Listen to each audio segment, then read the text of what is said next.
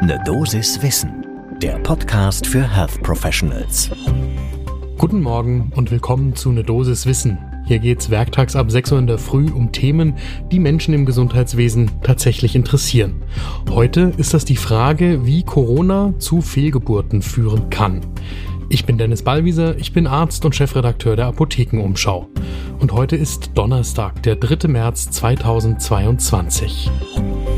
Ein Podcast von gesundheithören.de und Apothekenumschau Pro.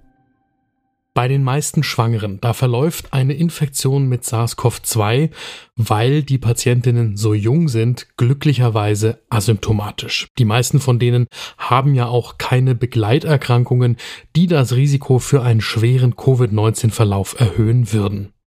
Und auch Nachteile für das noch ungeborene Kind sind in der Anfangsphase von der SARS-CoV-2-Pandemie noch nicht beschrieben worden. Allerdings hat sich mittlerweile gezeigt, dass das Risiko für Totgeburten erhöht ist. Das lohnt einen Blick jetzt zum ersten Kaffee des Tages. Es gibt eine Untersuchung der Centers for Disease Control and Prevention, also der US-amerikanischen Seuchenschutzbehörde.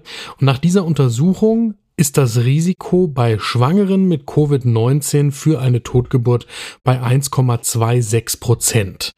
Das ist für sich genommen erstmal nur eine Zahl, die uns noch nicht viel sagt, aber ins Verhältnis gesetzt, das Risiko bei nicht infizierten Schwangeren liegt bei 0,65 Prozent. Also 1,26 Prozent gegenüber 0,65 Prozent. Und wenn sich Schwangere mit der Delta-Variante infizieren, dann soll das Risiko sogar um das Vierfache höher sein für eine Totgeburt im Vergleich zu einer nicht infizierten Schwangeren. Die Anomalien der Plazenta sind dabei die häufigste erkennbare Ursache für Totgeburten und genau dazu gibt es jetzt eine neue und beachtenswerte Studie in den Archives of Pathology and Laboratory Medicine. In dieser Untersuchung, die wir natürlich in den Show Notes verlinken, sind 44 Forschende aus zwölf Ländern der Ursache dieser erhöhten Rate an Fehlgeburten nachgegangen. Das heißt, diese 44 Perinatal-Spezialistinnen und Spezialisten haben pathologisch die Plazenta bei 64 Totgeburten und vier neonatalen Todesfällen untersucht und haben das Ganze zu einer fallbezogenen retrospektiven Analyse zusammengeschrieben und jetzt veröffentlicht. Die Plazenta der betroffenen Patientinnen ist jeweils positiv auf SARS-CoV-2 getestet worden. Und in 30 der Fälle konnten die Pathologen auch das verstorbene Kind obduzieren. Zu den Ergebnissen. Die Pathologinnen und Pathologen haben drei Merkmale einer SARS-CoV-2-Plazentitis gefunden. Der erste Punkt, das sind erhöhte Ablagerungen von Fibrin in den Blutgefäßen. Das haben sie in allen 68 untersuchten Plazentas gefunden. In 63 Fällen haben sie massive perivilläre Fibrinablagerungen vorgefunden, die möglicherweise auf eine pathologische Blutgerinnung zurückzuführen sind. Die Folge ist dann natürlich eine Durchblutungsstörung in der Plazenta und schon das alleine könnte den Tod der Kinder intrauterin erklären, weil hier der Gasaustausch und die Nährstoffversorgung massiv gestört gewesen sein dürfte. Zweitens, in allen Fällen haben die Pathologinnen und Pathologen Nekrosen im vilösen Trophoblastgewebe gefunden. Das heißt, die Plazenta selbst ist offensichtlich ebenfalls durch die Durchblutungsstörung geschädigt gewesen.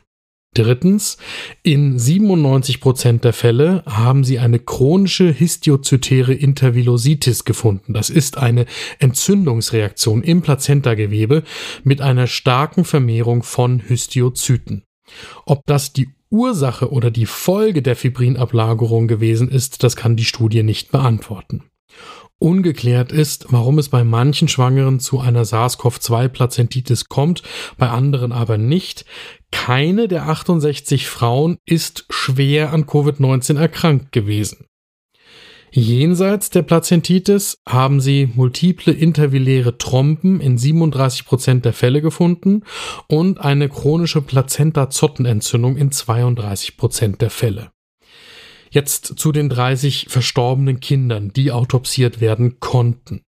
Von denen hat die Mehrheit, knapp zwei Drittel, 63 Prozent, keine signifikanten fetalen Anomalien aufgewiesen, mit Ausnahme der intrauterinen Hypoxie und der Asphyxie. 16 von den 28 sind positiv auf SARS-CoV-2 getestet worden. Das war aber in der Regel ein positiver Abstrich, der keinen Krankheitswert hat. In den Organen der ungeborenen Kinder konnte das Virus nur bei vier Föten nachgewiesen werden.